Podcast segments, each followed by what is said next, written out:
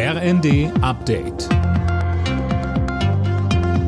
Stündlich neu. Auf den Punkt informiert. Ich bin André Glatzel. Guten Tag. Ukraine-Krieg, Inflation, Cum-Ex-Skandal. Kanzler Scholz stellt sich gerade den Fragen der Hauptstadtpresse. Ein Thema sind da natürlich auch die hohen Energiepreise.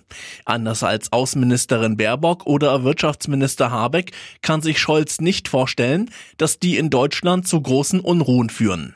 Die Bürgerinnen und Bürger sind schlau. Sie machen sich nichts vor. Sie wissen, dass das jetzt nicht ganz einfach wird und dass nicht alle Probleme, die auf uns zukommen, in unserer Hand liegen. Denn es entscheidet ja jemand anders über die Frage, wie das mit der Energieversorgung unseres Landes ist, ob Verträge eingehalten werden oder nicht.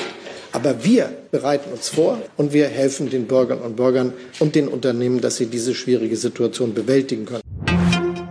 Das Inflationsausgleichgesetz von Finanzminister Lindner stößt in der Ampelkoalition auf Widerstand. SPD und Grüne verlangen mehr Entlastungen für Menschen mit niedrigen Einkommen. Lindner selbst verteidigte seine Pläne als ausgewogen, die ganze Breite der Gesellschaft profitiere.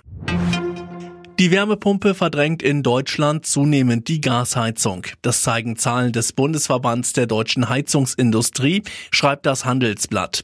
Demnach haben Heizungsbauer in der ersten Jahreshälfte 25 Prozent mehr Wärmepumpen ausgeliefert als vor einem Jahr. Der Marktanteil legte von 17 auf 21 Prozent zu. Im Gegenzug ist der Absatz von Gasheizungen um 10 Prozent zurückgegangen.